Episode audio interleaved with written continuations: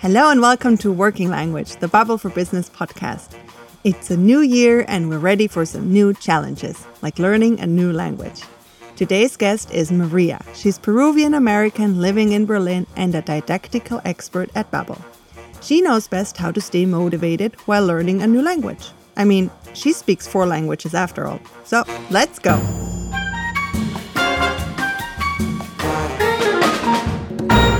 Hi, Maria. It's so great to have you here today. Thanks for joining us. Hello there, and thanks for having me today. Also, Happy New Year. Happy New Year. um, do you have any New Year's resolutions for this year? Oh, absolutely. One resolution I have almost every year is to try to read 50 books. Wow. One for every week almost. Um, I have never done that, but you know, it's good to always have that. Mm-hmm.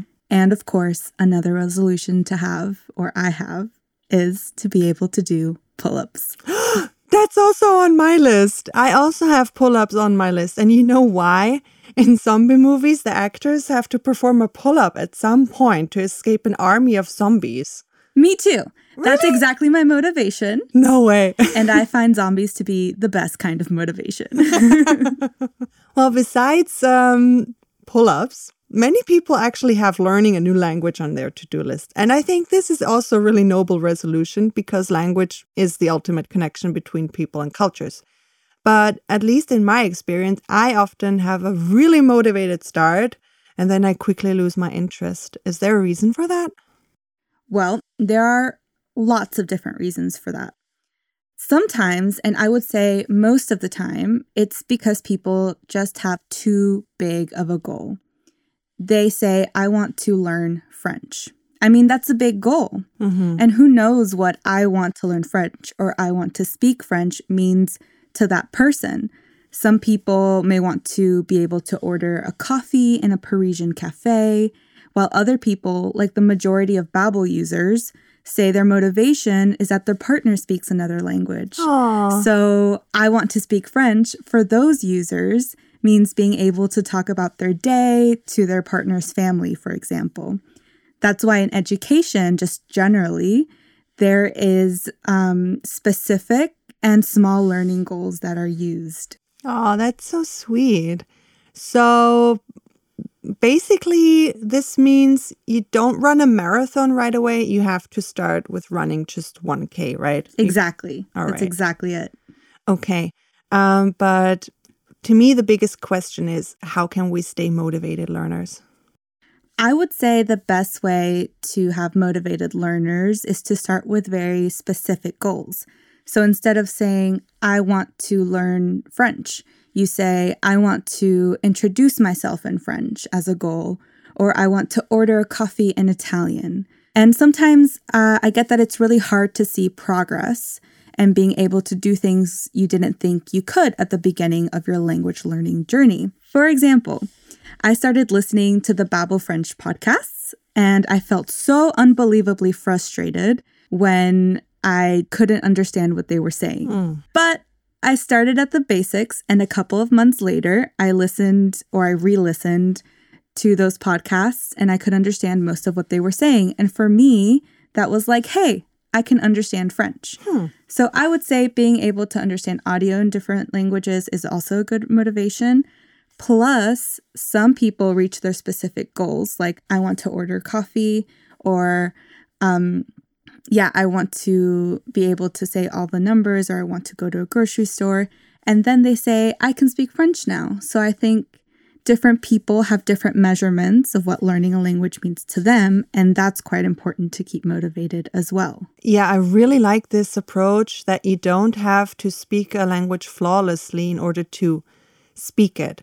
So it's actually it's your own definition if you speak a language because if you have reached your goals and that's already good enough for you, right? So um yeah, I really like that approach. But these concepts that we just talked about, they're really general and I want to know do you have any really concrete tips out there for learners? Of course. And this is what I like to call Maria's best of tips and tricks. if you're starting out, learn the basics. And by basics, I mean learn the numbers and learn to introduce yourself. But a more fun way to just learn the language in general is to watch Netflix, watch movies in foreign languages, even if they're dubbed. So, what this means is if you've watched an episode of The Office that you've seen 10 times, watch it for an 11th time in a foreign language that you're learning. And that way you can follow along, you can learn some new words, maybe add the subtitles in the foreign language. And I think that's a fun way to learn a language. It totally is. And that actually reminds me when I was studying French, I watched all the Twilight movies because it was a really, really simple plot and it was very easy to understand what was going on. And I understood them. And now you know how to say vampire in French. it's really after the zombies, I think vampires exactly. is really, really important. well, that's amazing.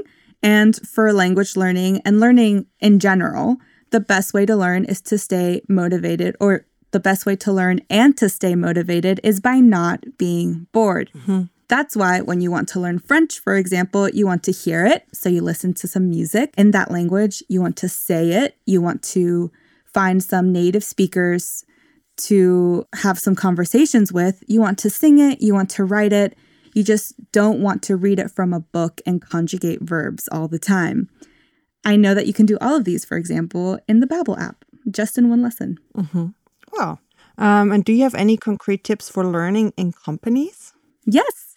Companies should give their employees time in their workday. I think that's really important to learn. Uh, I'm not saying they need to pay you for an entire hour of just learning, but at Babbel, for example, we have Babbel O'Clock, which is 10 minutes a day where we can use the app and learn the language of our choice.